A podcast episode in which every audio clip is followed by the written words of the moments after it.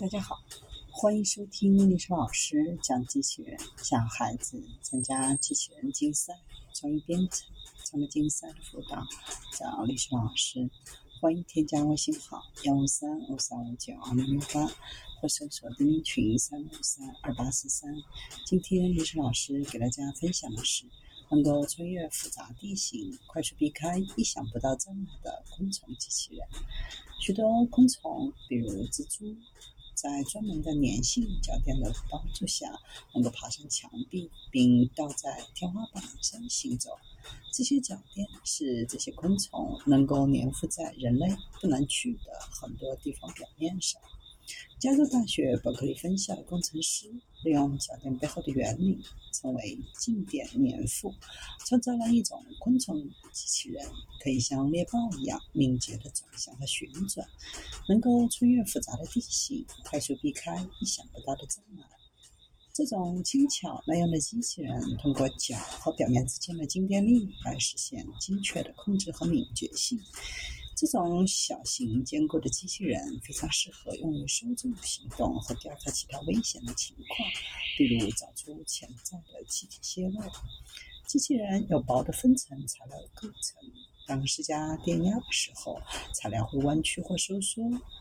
这种简单的设计可用于创建类似蟑螂大小的机器人，以每秒二十个体长。约每小时一点五英里的速度在平面上疾驰，是昆虫大小的机器人当中最快的相对速度。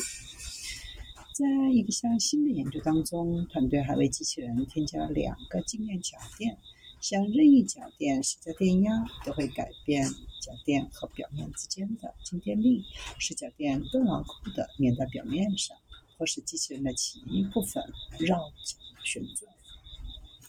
脚垫使操作员可以完全控制机器人的轨迹，并允许机器人以超过大多数昆虫的向心加速度来进行转弯。最初，机器人可以非常快的移动，但无法真正控制机器人是向左还是向右移动。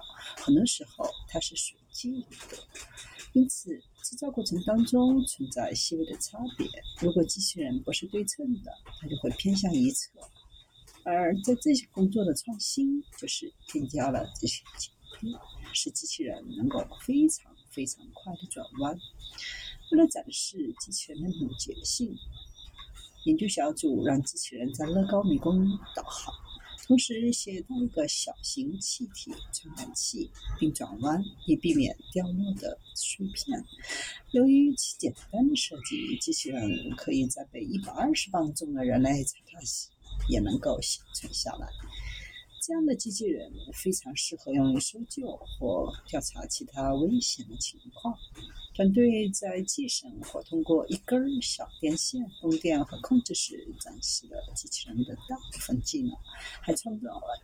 一个不受束缚的版本，可以在携带电池时使用电池供电长达十九分钟。三十一米气体传感器。目前最大的挑战就是制造较小规模的机器人，还要保持较大机器人的力量和控制力。对于更大型的机器人，可以包含一个大电池和一个控制系统；而对于小机器人，这些元器件的重量对于机器人来说是难以携带的。通常机器人移动都会非常缓慢。我们希望机器人速度非常快，还要非常的强壮，而且只需要很少的电量